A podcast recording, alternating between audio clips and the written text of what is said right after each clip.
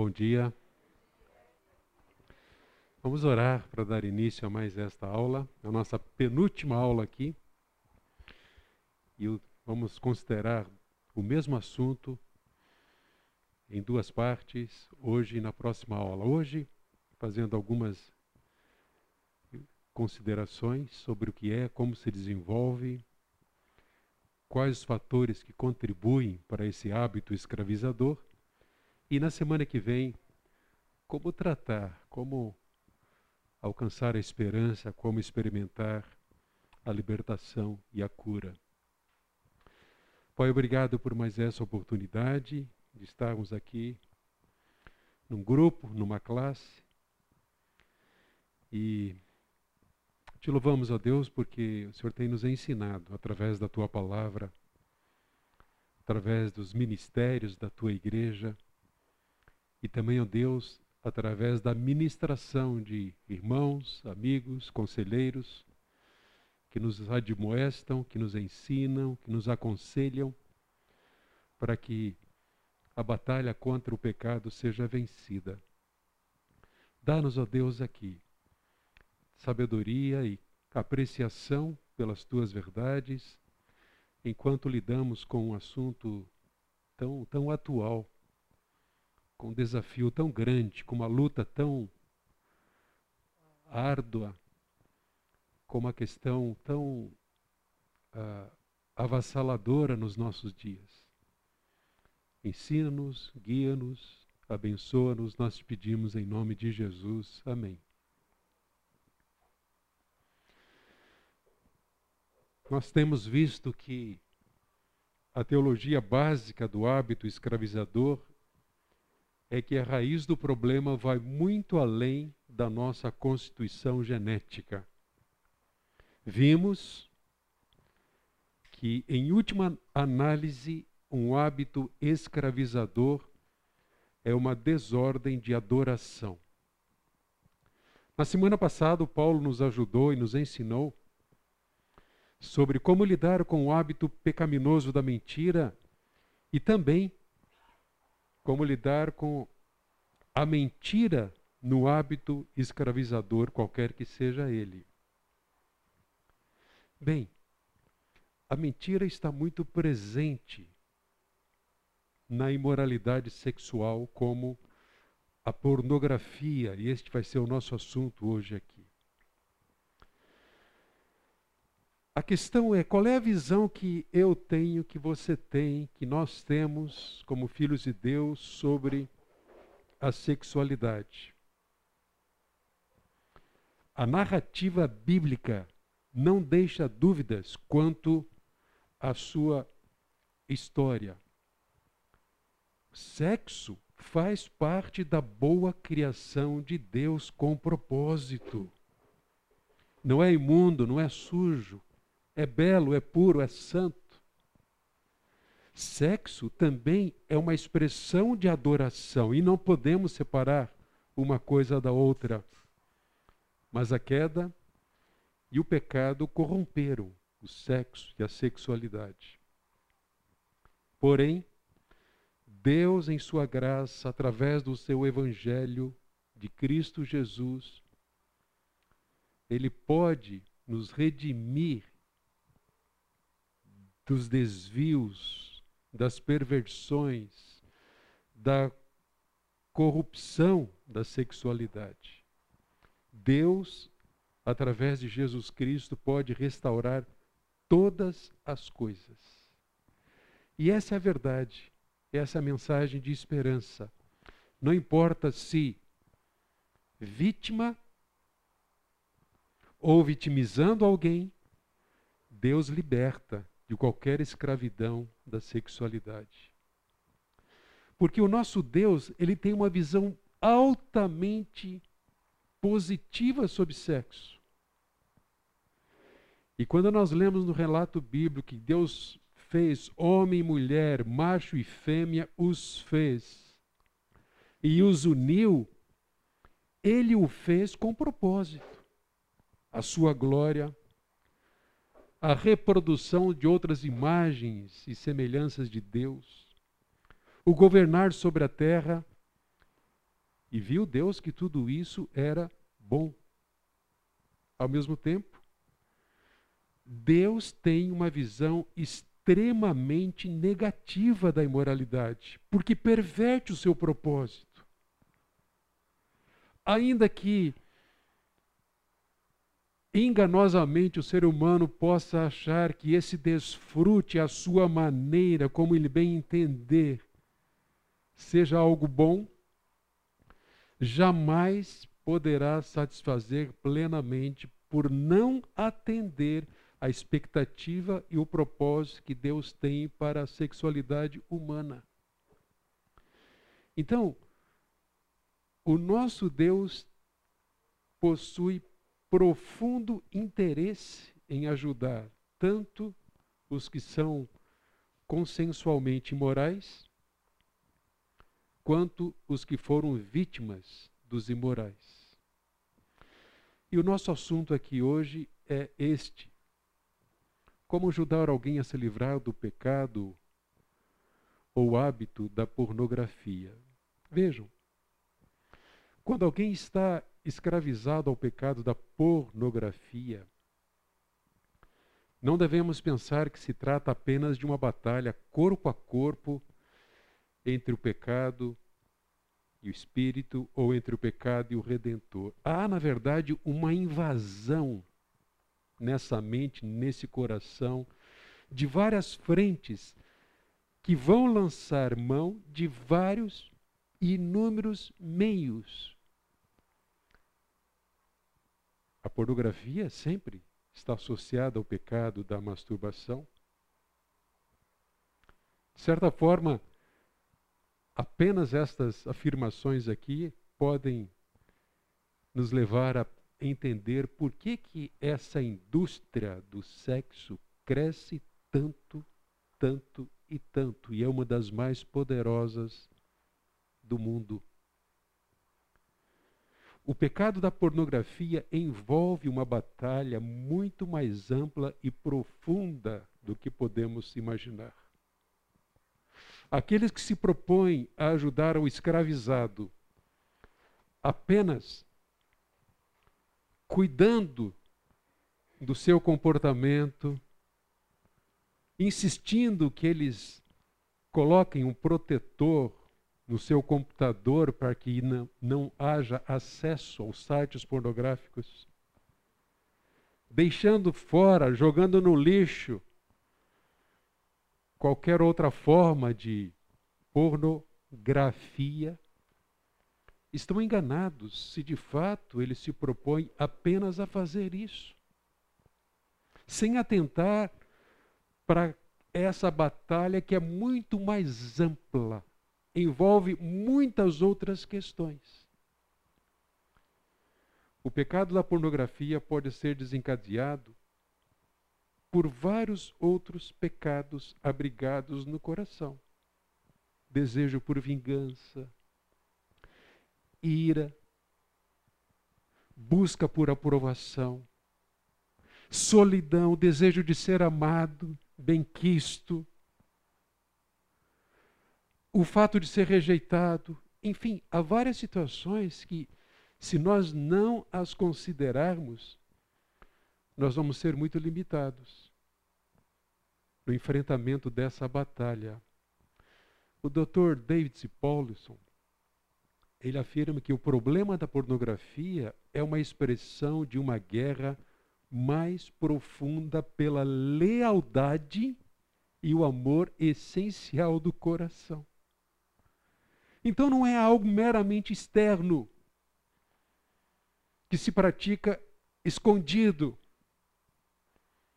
É algo interno. Lá sim, no coração, é que a batalha da pornografia é travada. Agora, gente, nós vivemos numa sociedade que se alimenta cada vez de mentiras sobre o sexo e sexualidade. É triste, mas a, a nossa cultura é essa. São muitas as mentiras sobre sexo e sexualidade. E eu queria ler para vocês a história de um casal, Justin e Trisha Davis, que nos ensinam muito através desse relato. Depois de três anos de casados, a minha esposa, Trisha, acordou no meio da noite e se deu conta de que eu não estava na cama. Ela caminhou até a nossa sala de estar e tão logo ela olhou para a TV, eu mudei rapidamente de canal. Ela começou a me questionar acerca do que eu estava assistindo. Porque não estava na cama. E por que eu mudei imediatamente de canal? Então a pergunta repetitiva surgiu: Você luta com luxúria? A luxúria da pornografia? Quanto mais ela perguntava, mais intensa a conversa se tornava. Então, lógico, eu neguei tudo. Eu disse que só estava passando pelos canais. Eu discuti com ela acerca do que ela viu. Eu a convenci de que não sofria com pornografia ou luxúria. Eu não tinha nada com que se preocupar. Ela não tinha nada com que se preocupar. Mas eu estava mentindo. Nessa época, eu não sabia. Mas aquela noite seria a primeira de muitas oportunidades que tive ao longo dos primeiros dez anos de casamento para ser honesto sobre o meu vício em pornografia. Eu era um pastor. E pastores não sofrem com luxúria ou pornografia. Pelo menos nenhum pastor que eu conhecia lutava com isso. Eu me sentia sozinho. A verdade é que eu não estava sozinho. Eu tinha amigos com os quais eu poderia conversar, eu tinha parceiros de confiança para quem eu mentia. Havia outros pastores de quem eu fugia quando questionado acerca de pecados sexuais e lutas? Na minha mente, as minhas intenções eram boas. Eu estava tentando proteger o meu casamento. A realidade era que a pornografia estava me contando mentiras e eu estava comprando todas elas. Dada a quantidade de pessoas que sofrem com isso, nós não falamos sobre o assunto o suficiente, nem de perto. Não falamos sobre isso em nossas famílias. Não falamos sobre isso em nossas igrejas. Pensamos que evitar o assunto o fará ir embora. Mas, estatisticamente falando, mais de 50% dos homens lendo esse texto foram expostos à pornografia recentemente. E não é somente um problema de homens, cerca de 30% dos usuários online são mulheres. E esses são, na verdade, essas são as três mentiras que a pornografia me contou e que contará para você também. Primeiro, foi a última vez. Se alguém acredita que será a última vez, não será necessário confessar para ninguém. É a última vez até a próxima. Segunda mentira que ele menciona. Você pode parar quando quiser. Você sabe das consequências. Você viu outros casamentos sendo destruídos. Você viu alguém ficando pobre, perdendo todo o seu dinheiro por causa do vício mas você acredita que não é um escravizado e pode parar quando quiser. Assim dizem também os dependentes químicos. Terceira mentira. Confessar o pecado, a sua luta, vai lhe custar muito caro. A pornografia quer manter a pessoa em segredo o custo de confessar versus o custo de esconder é a questão. Entretanto, o que nós vamos ver é que não há liberdade sem a confissão, sem o arrependimento. Esconder não dá poder absolutamente nenhum para superar o pecado. Então nós temos três verdades que a pornografia nunca conta a ninguém. Primeiro, que quando nós confessamos os nossos pecados, a tentação perde todo o seu poder. O pecado secreto só pode ser mantido enquanto permanecer em segredo. Mas à medida em que a luz penetra, essa luz vai dissipar as trevas. A segunda verdade é que quando nós confessamos o pecado, o pecado então ele perde a sua habilidade de nos manter fragilizados. E esse é um elemento importante na vida daqueles que estão presos ao hábito da pornografia. E terceiro, quando nós confessamos, os vícios perdem o controle que possuem sobre as nossas vidas. Vejam, hábito escravizador exerce controle na vida dessa pessoa que o pratica. E esse controle está lá dentro, nesse coração. Há vários fatores contribuindo para que o hábito seja mantido.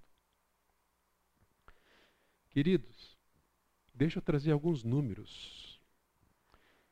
Poderá assustá-los? Não deveria. Essa é a nossa sociedade. Esses números são fruto de uma pesquisa feita pelo Instituto Barna. Quem coordena esse instituto é o pastor Josh McDowell. Só que não é atual, é de 2016. Não é tão antigo assim. Mas certamente que os números hoje são muito maiores, porque de lá para cá vários aplicativos surgiram. Hoje se usa muito mais esses aplicativos do que navegar pela internet. Então as facilidades são muito maiores das facilidades que haviam nessa época aqui. Agora, ao considerar esses números com vocês aqui, é, nós vamos perceber claramente que esses números representam uma situação que cada vez mais está declarando: o homem tem se afastado de Deus para adorar a criatura em lugar do Criador.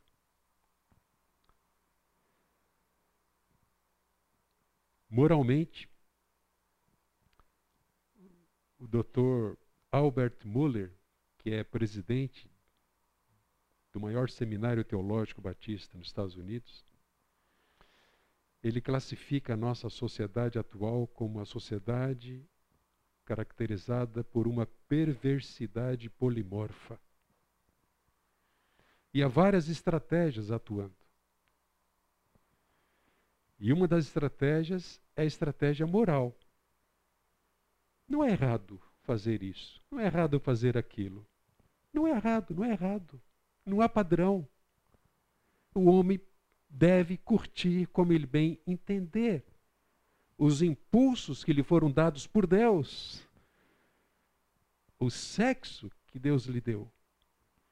Ainda ontem nós conversávamos à noite com uma família muito querida nossa lá de Portugal, pelo WhatsApp. E a Cláudia é professora lá na região de, de Aveiro ela dizia: a situação aqui está ficando muito complicada. Meus alunos, meninos, um dia eles vêm como meninos, no dia seguinte, eles querem ser tratados como meninas. Olha só, olha só. E vivem como se fossem meninos naquele dia. E ela disse: a única coisa que eu posso fazer para não arranjar uma grande dor de cabeça é me manter firme, mas chamar cada um pelo nome apenas. Eu não posso mais dizer, menino, se o dia é da menina, e nem menina, se o dia é do menino.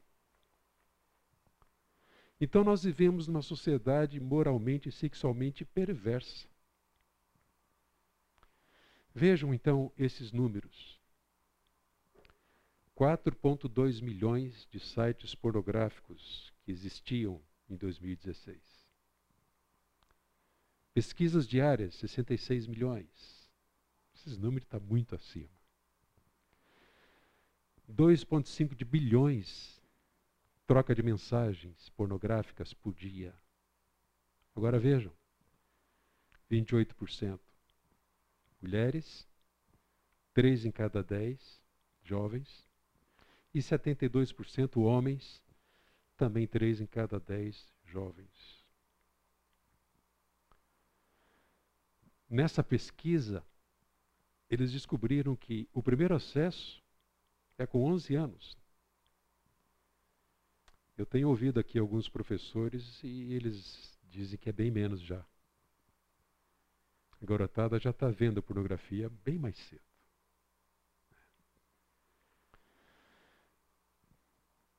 Assistem pornografia online entre os 12 e 18 e regularmente 11 milhões. Estamos falando de adolescentes. Adolescentes que não têm a cabeça formada, que não sabem fazer escolhas, que estão questionando a sua sexualidade. A menina tem dúvida se deve ser menina no futuro e o menino que tem dúvida se deve ser menino. Gente, estão fazendo a cabeça das crianças hoje, em todos os lugares, em todos os meios. Na verdade, essas estratégias, elas estão muito presentes no nosso país. E é a cabeça da criança o principal alvo para mudar essa ideia de que sexo é só para ser desfrutado no casamento, que menino nasce menino e só vai ser abençoado se ele for menino, assumindo a sua masculinidade que menina só vai ser abençoada se ela for menina, conforme Deus a fez. Os números também apontam para isso. A pornografia seria a principal causa aqui, 58% dos casos de divórcio. E vejam, adultérios normalmente começam aqui. O adultério, a separação, desculpa, a separação conjugal por conta de adultério, ela começa muito antes, com adultério no coração, nos olhos. Quando se alimenta através de imagens, a traição, o prazer fora do coito conjugal. Olha só, entre 9 e 17 horas é o horário que mais acontece os acessos. 20%, em vez de estar trabalhando, olha lá. 20% dos acessos acontecem no ambiente de trabalho. Isso gera demissões por uso inapropriado da internet. Eu não sei se, se o, o doutor Oséia já pegou um caso assim. Eu sei que ele é juiz do trabalho né? apontando como causa. É, é, é, obviamente que evita-se expor a pessoa. Mas, gente, o que, que está por detrás da indústria pornográfica? 85% abuso infantil, 66% tem doenças contagiosas. Em 2016, 97 bilhões era a receita da indústria, indústria do sexo mundial. 3,75 dólares por segundo gasto com pornografia. E a igreja? Apenas 9% das igrejas tratam deste assunto. Tem programas de prevenção. O que é triste. Porque se esse número aqui estiver correto, olha só. Obviamente que o, o cenário aqui é norte-americano, mas aqui não é diferente. 68% dos homens que vão à igreja não significa que acessam regularmente. Na verdade, essa frase aqui está tá um pouquinho é, distorcida. Acessam Ele mencionou lá que 50%, pouquinho mais, regularmente. As estatísticas mais recentes disponíveis no relatório chamado de Fenômeno Porno, o fenômeno da pornografia, revelam que ela está se espalhando como uma epidemia. E as últimas estatísticas sobre a pornografia e igreja foram divulgadas pelo Grupo Barna no encontro gratuito na Carolina do Norte. No início do ano, o pastor Josh McDowell, que encomendou a pesquisa, revelou que jovens de 18 a 24 anos, 76% desse número são, são cristãos, procuram ativamente a pornografia. 49% têm amigos que acessam regularmente e 33% das mulheres entre 13 e 24 anos. Ele mesmo diz que a queda da igreja não será pela desculpa da falta de educação, será pela desintegração das famílias dentro da igreja. Agora, como eu disse que a questão da sexualidade ela precisa ser vista dentro do propósito perfeito de Deus para a humanidade. E um desvio como este, um hábito escravizador da sexualidade, não pode ser considerado sem que fatores que contribuem para sejam levados a sério. O Paulison também diz que a batalha com o vício sexual não começa com o comportamento. Ela começa com o que se deseja, com o que se quer, com que se vive. Este autor ele diz que sexo não é supremo. Mas aquele que se dedica à pornografia acha que é. Ídolos começam com coisas boas a que damos importância demais. E poucas coisas transformam-se em idolatria com mais frequência ou poder que o sexo. Nós permitimos que um bom dom de Deus suplante o Deus que o deu.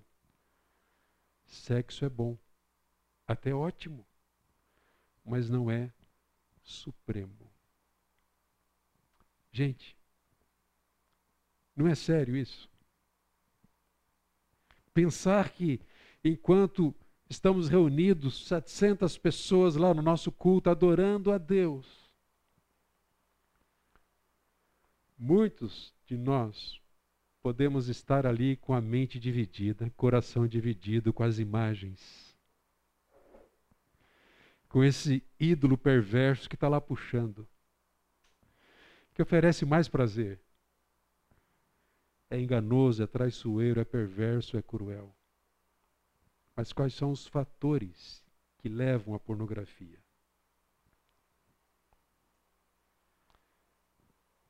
poderá ser surpresa para alguns de vocês, alguns desses fatores aqui. Mas ao identificarmos esses fatores que motivam o desejo sexual, é muito importante a gente considerar que quando envolve a prática da pornografia ou outra prática de escravização sexual, considerar que isso para a pessoa é é, é como um amigo, é como um aliado, é como uma fuga, é como um refúgio.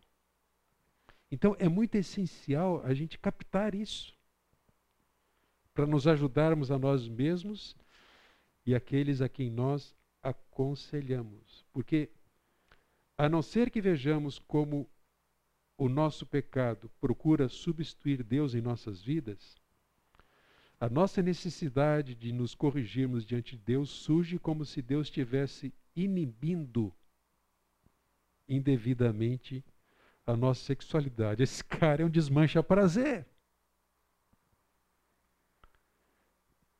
E esse é um desvio da teologia bíblica. É uma deformação na compreensão do que é prazer, de quem é Deus e qual o seu propósito. Tédio. Vejam, quando o tédio é o que aciona o desejo sexual, então o pecado se torna a nossa alegria. Quando há um momento que pode ser ocupado com algo de nossa escolha, nós buscamos o pecado para preencher o vazio e não Deus ou algum dos desejos legítimos de Deus. Como vimos, aquele autor, sexo, porém, não é supremo. Lá em Neemias capítulo 8, 9, 10, nós vemos ali que Deus é o Deus de grande alegria. E o relato aqui diz respeito a um chamado de Deus. E quando Deus chamou Israel ao arrependimento através de Neemias e também de Esdras, ele pediu que eles expressassem seu arrependimento numa celebração. O que traz alegria é o arrependimento. Arrependimento não é emoção, é mudança. Uma mudança que termina numa celebração. Estou livre, fui liberto, meus pecados foram perdoados. Então, esse pode ser um fator que contribui para a pornografia, o tédio. Outro fator, a solidão. De que forma? Como que a solidão é o que nos leva ao pecado sexual? Quando é a solidão, o, o pecado se torna o nosso amigo. O pecado sexual é sempre relacional. Né? Quer o relacionamento seja físico ou fictício. Então, ve vejam só. Eu posso criar um mundo perfeito em que as coisas aconteçam exatamente do meu jeito, como eu quero. As pessoas vão fazer exatamente o que eu quero. Então a fantasia é excelente para alimentar o meu ego. Agora vejam só, o que, que diz Provérbios 27, 6? Alguém pode ler lá, por favor?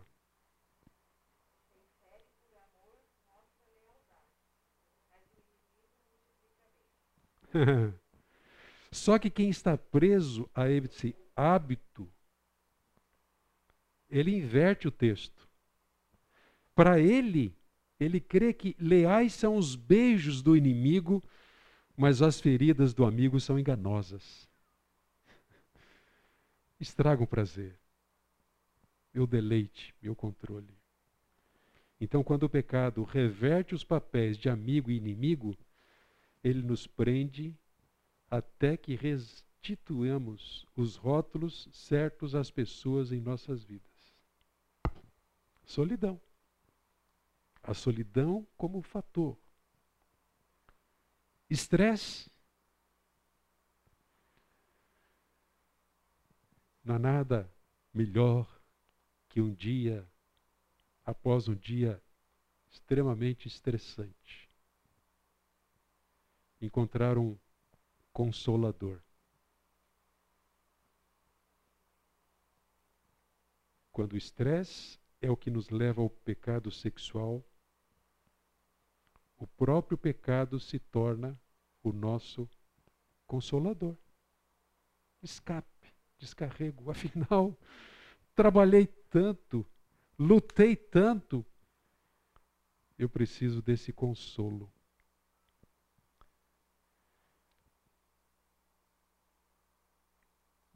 João 4, 25 e 31 é aquele texto em que Jesus descreve o Espírito Santo como nosso conselheiro nosso grande ajudador ou consolador.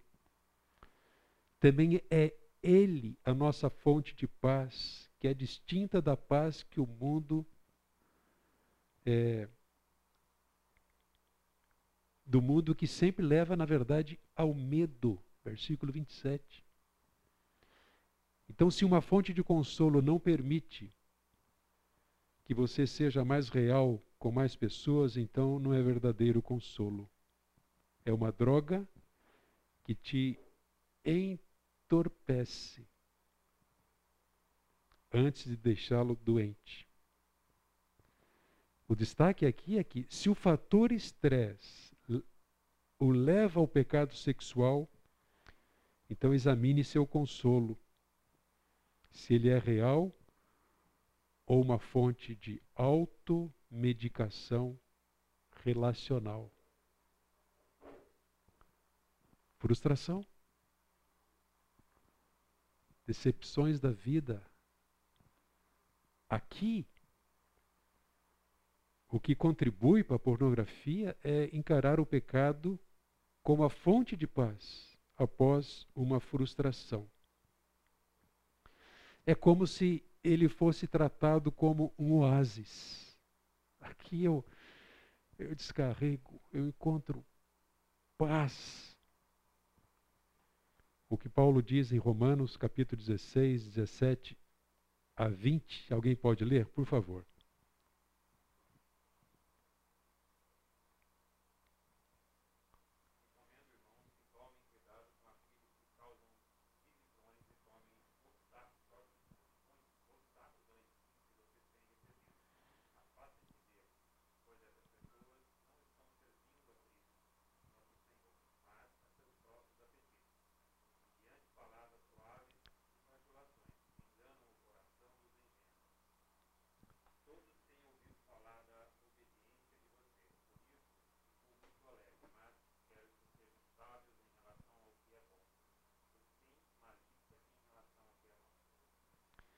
Vejam o quanto essa passagem refere-se a conhecer ao Deus da paz, a cair em tentações baseadas em desejos enganosos, o Deus do ventre.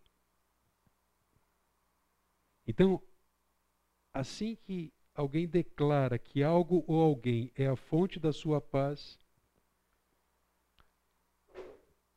essa pessoa vai ser leal a isso e vai obedecer ao seu desejo.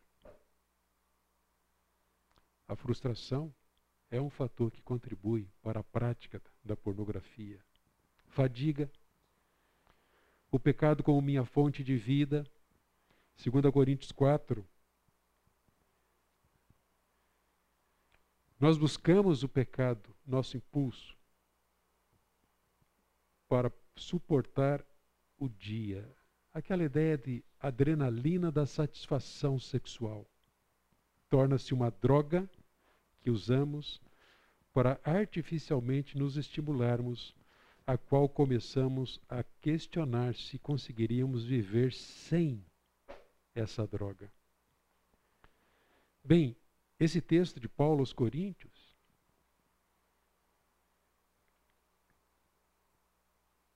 é usado muitas. É, Paulo usa aqui muitas palavras que podem ser sinônimas ou criam fadiga, aflitos, perplexos, perseguidos, abatidos, desfalecimento. Então, a fadiga pode fazer alguém se sentir só. E o pecado sexual torna-se uma companhia vivificadora. Dor, o pecado como meu refúgio, o relato no Salmo 31 alterna entre o pedido de socorro do salmista, mas também a sua canção de confiança em Deus. Em nossos momentos de fuga pecaminosa, nos sentimos protegidos da vida e uma crescente lealdade ao nosso pecado ela vai se desenvolver. Traição. Quantos são aqueles que, sofrendo a dor de uma separação, usam o pecado como vingança para punir o outro? Em momentos é, cegos pela dor, tentam usar a dor para conquistar a dor, mas para mas apenas conseguem multiplicar essa dor. Paulo diz aos Romanos, alguém pode ler 12, 17 a 21. É muito tentador a gente ler essa passagem como se Deus impedisse a gente de ter alívio ou satisfação. Né? É o Deus desmancha prazer. Alguém vai ler?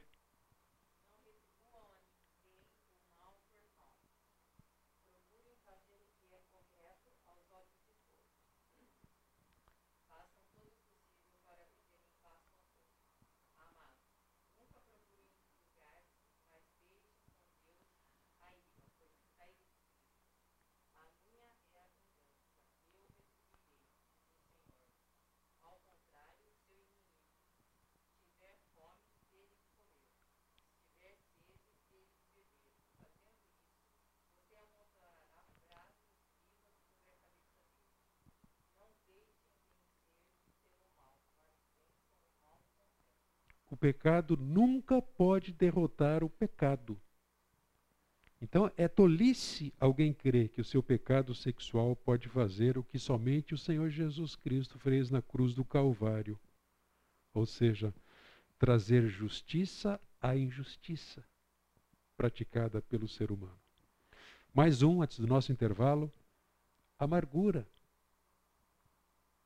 Quando a amargura é o que nos leva ao pecado sexual, o pecado se torna a nossa justiça. Se o pecado como vingança é rápido e ardente, o pecado como justiça é lento e frio.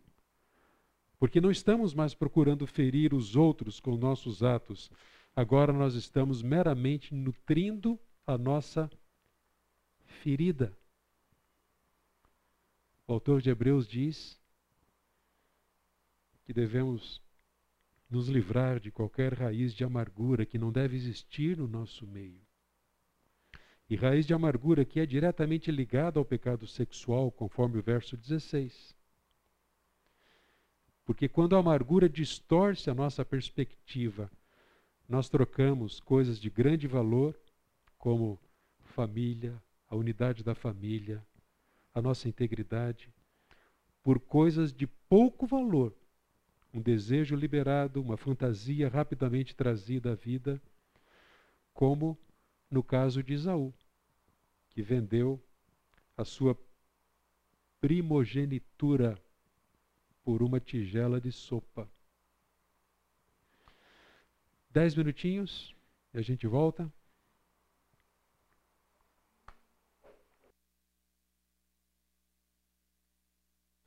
Voltemos então.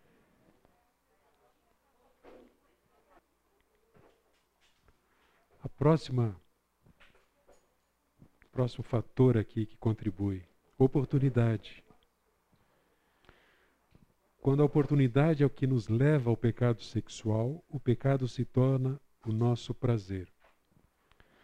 Muitas vezes, o pecado sexual não exige mais que um tempo sozinho, como um computador, um momento, um smartphone, livre para mandar ou receber mensagens para alguém do sexo oposto, flertar ou permitir que leve os seus fardos.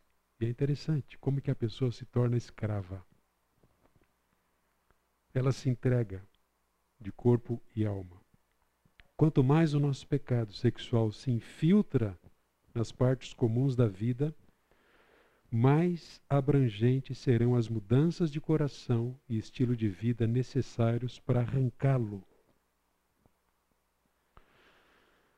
Tim Chester ele diz que a realidade é que muitas vezes não gostamos da vergonha e das consequências do pecado, mas ainda gostamos do pecado em si. E é por isso que a pornografia é tão agradável. Em Filipenses capítulo 3, 17 a 21, Paulo está abordando aqueles que têm um Deus em seu ventre.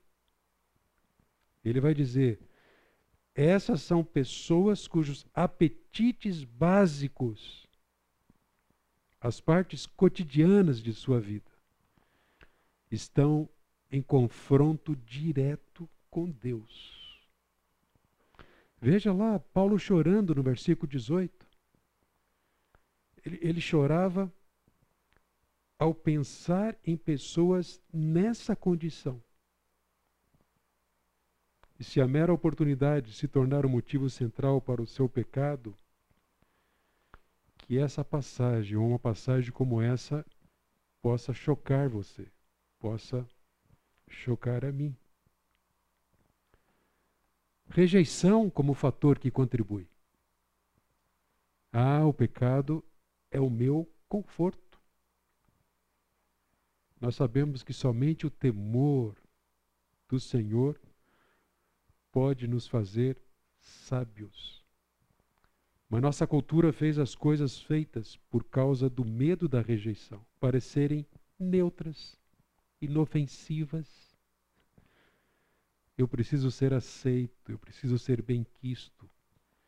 Como se a motivação negativa negasse a malignidade do pecado, como se nós nos tornássemos vítimas de nosso próprio pecado quando tememos a rejeição. O texto é Provérbios 1:7, né, que trata do temor do Senhor. Mas Provérbios 29 e 25. Alguém pode ler?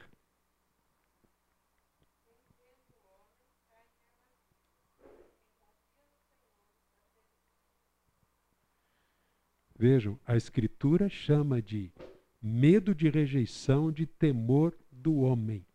Isso é uma fria, é uma armadilha, é uma cilada. Fracasso. Opa, o pecado então é o meu sucesso. O que devemos notar é que no mundo da fantasia do pecado sexual, pornografia, mídia romântica ou adultério, quem é que ganha? Sempre. Você. É quem pratica. Está sempre ganhando, nunca vai perder. Fica com a garota, a donzela é resgatada, nenhuma parte da vida real pode competir com a taxa de sucesso rápido do pecado. Ele vem primeiro, vem rapidamente, o custo depois. O pior deles, o final deles é a morte. Vai levar para lá. O custo do sucesso verdadeiro vem primeiro. Um dado importante é que, em casamentos saudáveis, sacrifício é uma parte primária da alegria. Ao entregar-se ao pecado sexual como uma forma de sucesso, ele o levará a desejar o tipo de sucesso que destrói uma família. Mesmo se o relacionamento de adultério se torne estável, ele se tornará real o bastante para não mais jogar pelas suas regras preferidas de sucesso. Sucesso, o pecado como minha recompensa. Eu queria só destacar aqui né, que o pecado sexual dessa pessoa escrava da pornografia. Se tornou o que ela faz quando precisa descansar ou que ela merece ou entende merecer depois de completar uma tarefa muito difícil. É, eu já usei aqui uma, uma ilustração que é a seguinte, né? O filme que está sendo campeão de, de BOP é pornografia. Só que tem outras salas nesse mesmo espaço, shopping, de cinemas, que também são frequentadas. Todos contribuem para o sucesso de venda de bilheterias, da bilheteria. Hebreus capítulo 11, 23 a 28, nos fala de Moisés.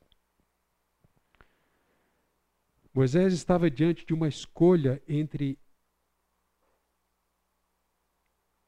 qual recompensa ele considerava mais satisfatória. Lembram-se? O tesouro do Egito ou um serviço humilde a não ser que Cristo seja o nosso herói. Deus, o nosso Pai celestial, a pessoa que mais nós admiramos. Então, a escolha parece facilmente se andar na direção da destruição.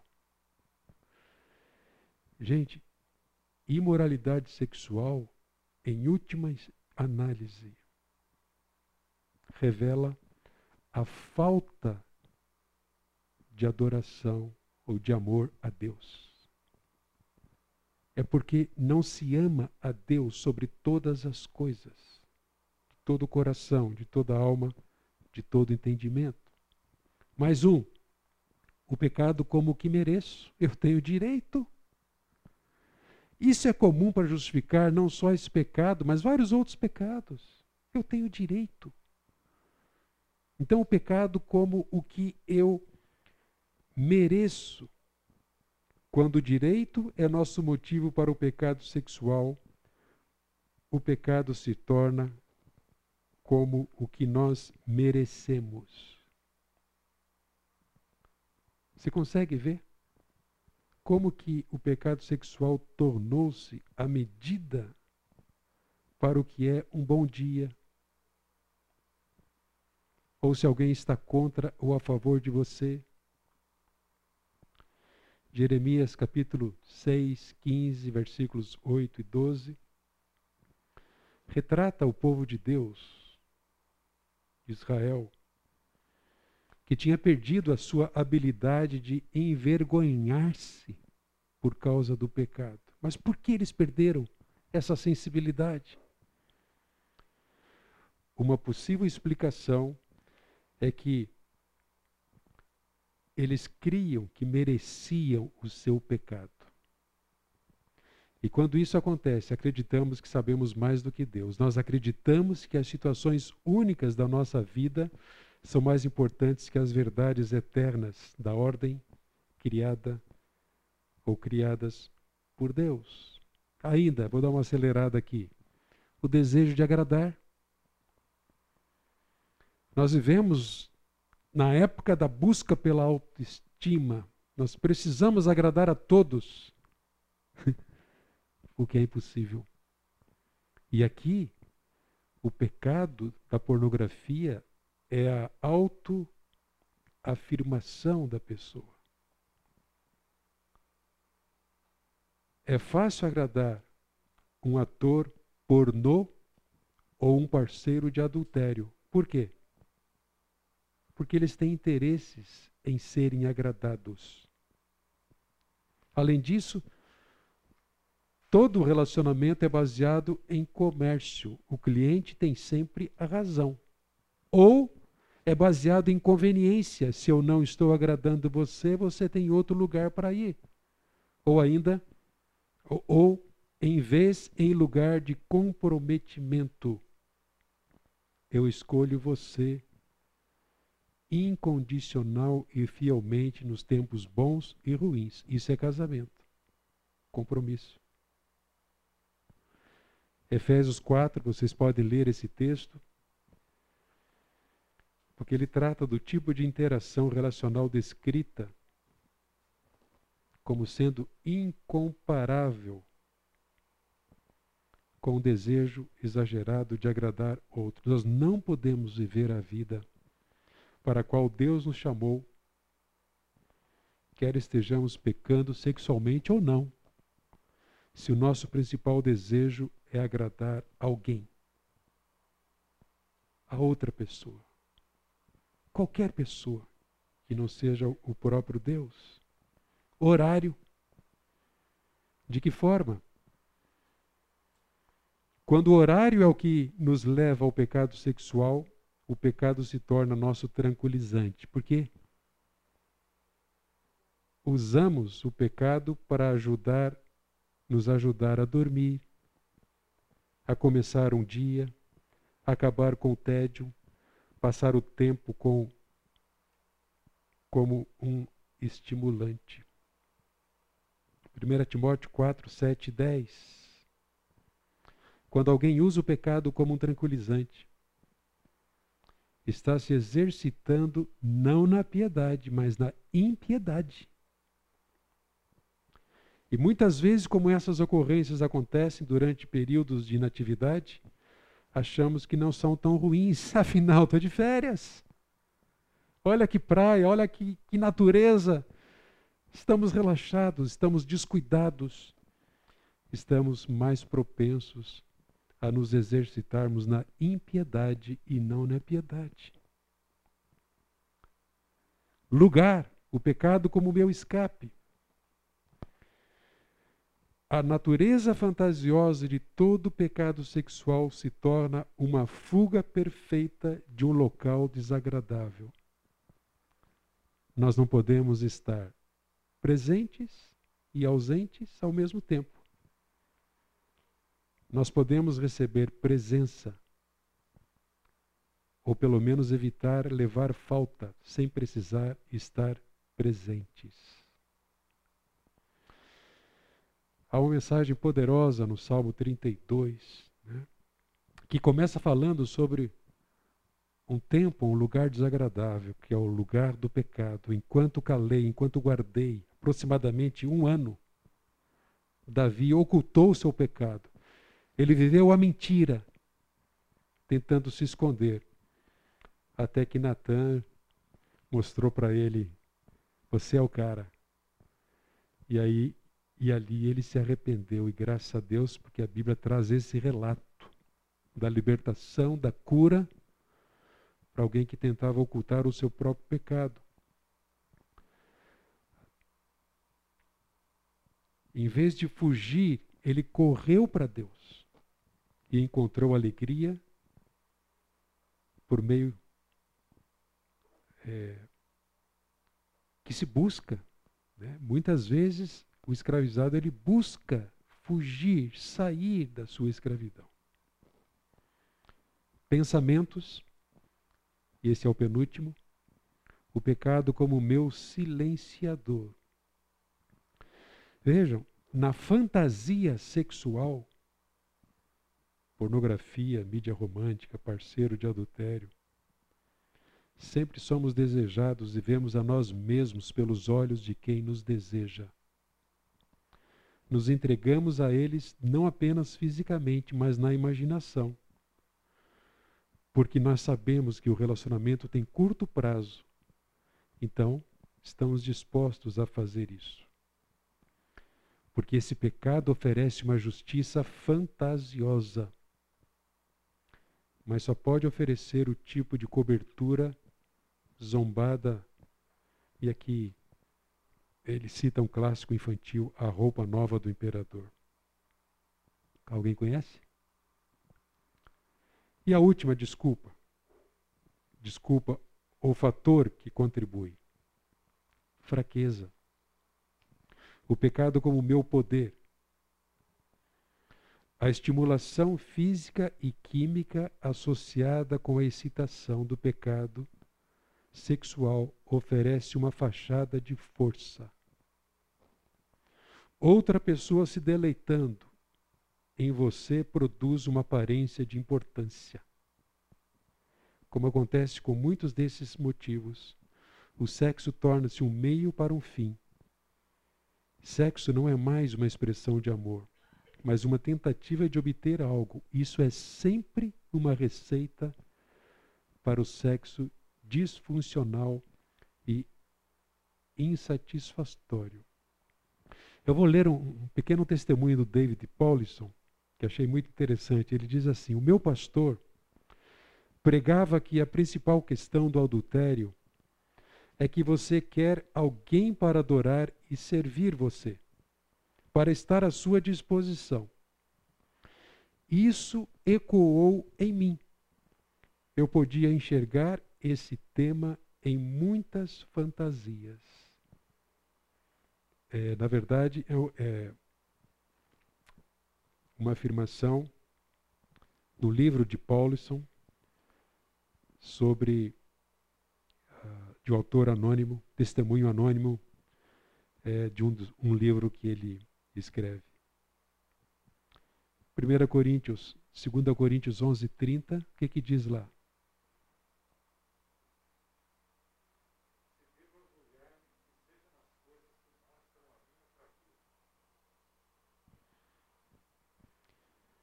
está disposto a expor pública, verbalmente, a sua fraqueza como uma maneira de fazer Cristo mais conhecido e viver relacionamentos autênticos e não uma mentira? Essa é a única liberdade que permitirá que você desfrute o que está procurando no pecado sexual. Se isso soa retrógrado, especialmente nesses dias. Depois você vai ler com calma o que Paulo diz em sua primeira carta aos Coríntios, capítulo 1, de 20 a 25.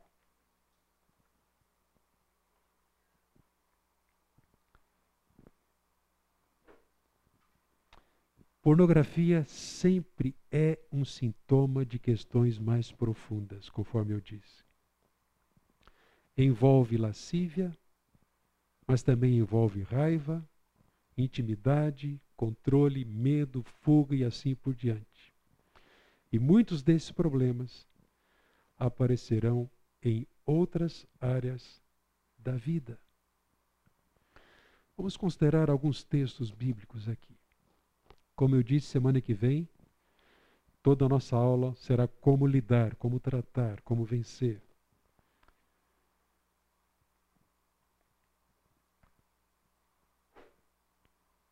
A palavra pornografia tem sua origem na palavra grega porneia, bastante usada na Bíblia, especialmente no Novo Testamento, para se referir a qualquer prática de relação sexual ilícita, imoral, impureza sexual em geral.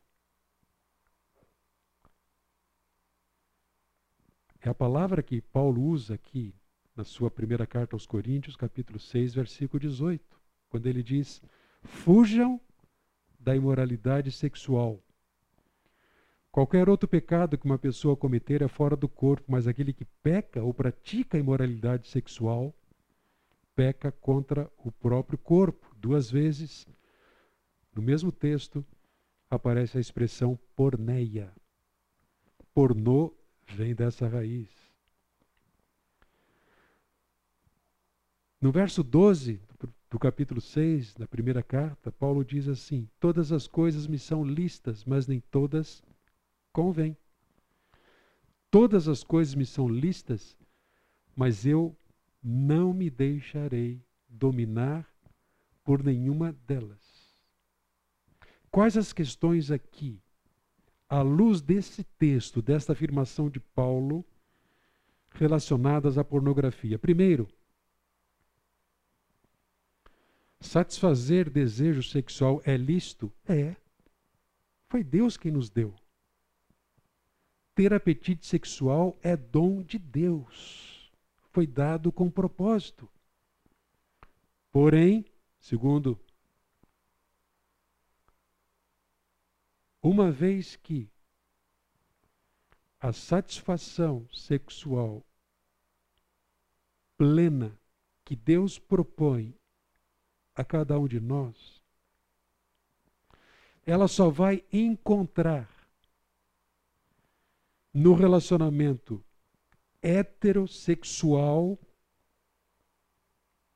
firmado por um compromisso, por uma aliança. E nesse contexto, é para se saciar, é para se satisfazer. Nós temos um livro inteiro da Bíblia que trata desse prazer romântico, sexual, entre o amado e a sua amada. Salomão usa inclusive termos, expressões eróticas, mas puras, para retratar essa dádiva, esse dom de Deus, mas somente para ser desfrutado no contexto do casamento. Todas as coisas são listas, mas eu não me deixarei dominar por nenhuma delas, por causa de Deus, por causa do seu propósito.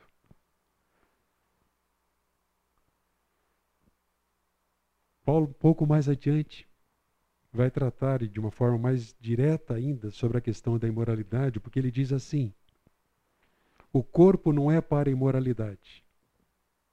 O corpo do cristão do ser humano não é para imoralidade, mas para o Senhor e o Senhor para o corpo. Ele está falando do propósito aqui. Então, o meu desejo não é o que me domina. Quem me domina é o Senhor e o desejo de satisfazer ao Senhor, porque o meu corpo e os, e os meus impulsos naturais me foram dados por Ele. E ele vai dizer no 15: Vocês não sabem que os seus corpos são membros de Cristo? Está falando dessa união. É algo coerente. Ele trata da coerência aqui. Se o nosso corpo pertence a Cristo, somos membros dele,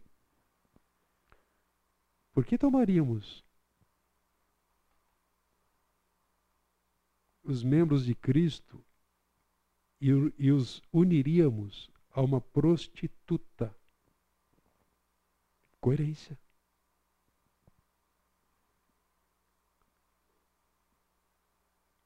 E então no verso 16 e 17, ele vai dizer, como está escrito, projeto de Deus, a origem, propósito, o que Deus fez os dois serão uma só carne, como está escrito.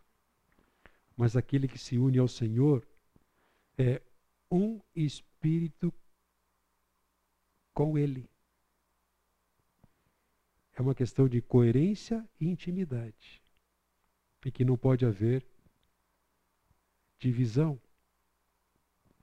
Aos Tessalonicenses, ele traz um chamado a estar em Cristo. E esse chamado é sede santos, é a santificação. E nós vamos ver semana que vem. Eu não vou apresentar para vocês nenhuma fórmula, nenhuma terapia, porque lidar com esse pecado e com outros pecados exige santificação progressiva. Ele disse: Pois esta é a vontade de Deus, a vossa santificação, que vos abstenhais da porneia, prostituição. Que cada um de vocês saiba possuir o próprio corpo em santificação honra. Então, o chamado a estar em Cristo é o chamado a ser santo. Eu cuido do meu corpo e eu deixo de prejudicar os outros Paulo vai dizer que ninguém deve praticar a lascívia no relacionamento com alguém. O que é lascívia? é despertar no outro um desejo que não, não pode ser satisfeito, está fora de hora. É solteiro ou está casado, é com outra pessoa, que não o próprio cônjuge. Não pode despertar no outro o desejo do sexo. Eu estou falando disso aqui, certamente lá fora me chamariam de louco. É o que a nossa mídia mais faz. A vontade de Deus é que vos abstenhais da prostituição, que cada um saiba possuir o próprio corpo em santificação e honra.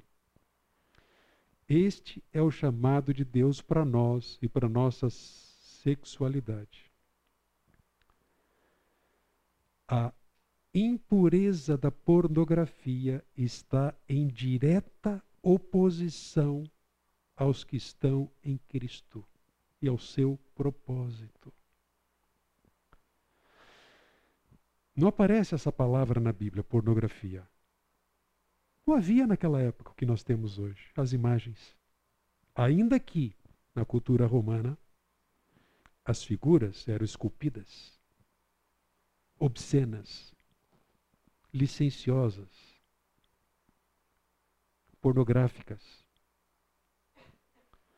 Um dos principais temas de Paulo ao longo da carta é que nós precisamos da graça de Cristo para podermos ser como Ele, mas está ao nosso alcance. Ele diz: O mesmo Deus da paz vos santifique em tudo, e o vosso espírito, alma e corpo sejam conservados íntegros e irrepreensíveis na vinda de nosso Senhor Jesus Cristo. Fiel é o que vos chama, o qual também o fará. Ah, um excelente livro do David Paulison, fazendo nova todas as coisas, restaurando a esperança para traumas sexuais. Aqui ele não trata só da pornografia, mas qualquer tipo de trauma, oferecendo esperança e cura tanto para a vítima quanto para aquele que causou a imoralidade e fez alguém sofrer. Ele dá muita ênfase à verdade de que o nosso Deus sobre essas questões é o tanto Deus que perdoa o abusador, quanto é o Deus que demonstra extrema misericórdia para o ferido, o abusado, o que sofre. Não é que existem dois evangelhos, é o mesmo evangelho. O poder que cura, que liberta, na suficiência que há no nosso Senhor Jesus Cristo.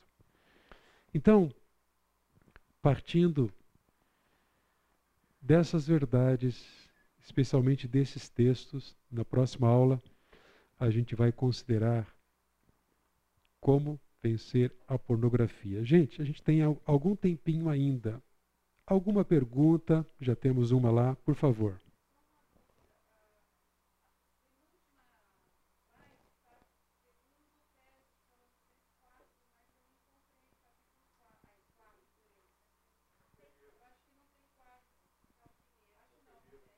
Desculpa, foi engano aqui. É primeiro, olha, que aparece aqui. Primeiro, tá bom? Obrigado.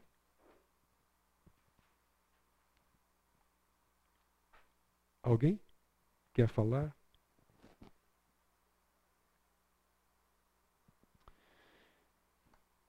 Pais, como é que vocês estão cuidando disso? As crianças estão começando cedo. Quanto tempo você deixa seus filhos conectarem? Não sejam tolos. Eles estão recebendo mensagem dos amigos. Se eles navegam com liberdade, eles não precisam acessar sites. As mensagens chegam. Basta colocar uma simples palavra e vai vai receber uma enxurrada de fotos pornográficas estimulando. Conversando com uma pessoa ontem ontem não, na sexta-feira, ela disse com preocupação que o marido, possivelmente não cristão, deu um abração, os parabéns para o filho, porque ele agarrou uma menina e a beijou na boca. Yes! E bebeu o primeiro copo de bebida. Yes! E esse pai se alegrou. Um lar cristão. Eu sei que essa mãe é piedosa. Pais, como é que estão seus meninos? Estão vendo pornografia? Estão ficando com as meninas? Isso, isso é o padrão dos nossos dias. Preparem seus filhos para enfrentar essa batalha. A esperança para eles é a mesma que você tem: a graça de Deus em Cristo Jesus, a santificação, o abandono do pecado, o cuidado com os impulsos. Pecar é humano, mas aponte a libertação, o tratamento, o perdão de Deus. Não descuide dos seus filhos, das meninas. Eu não sabia, mas o Dr. Paulson diz que um dos filmes mais vistos aí ultimamente, que é 50, 50 tons de cinza,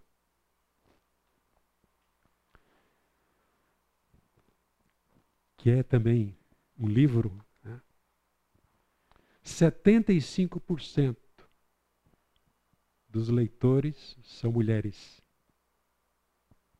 E cerca de 80% são mulheres também as que mais assistem esse vídeo. A pornografia não é algo só do homem, é da mulher, é das meninas. E uma coisa leva a outra.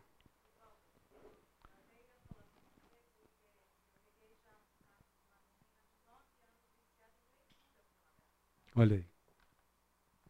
Nove anos viciada em leitura pornográfica.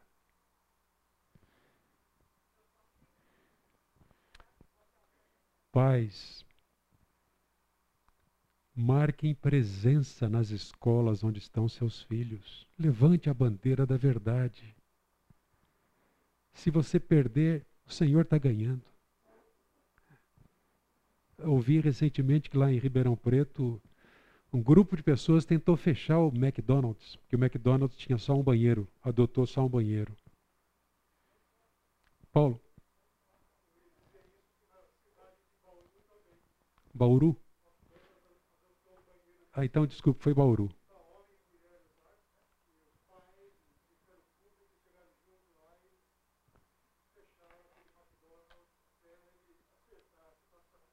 É, ali, não sei se por causa da disputa, né? Hamburgo, Bauru.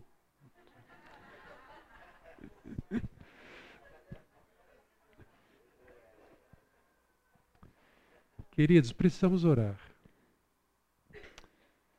Que a sua igreja seja fiel, crescendo em santificação. Que os pais sejam firmes, por seu amor a Jesus, para cuidar bem dos seus filhos que Deus nos livre desses dias maus, nossos filhos, nossos netos. Vamos orar. Rose, pode orar para a gente, por favor. Amém, gente. Bom domingo. Até mais.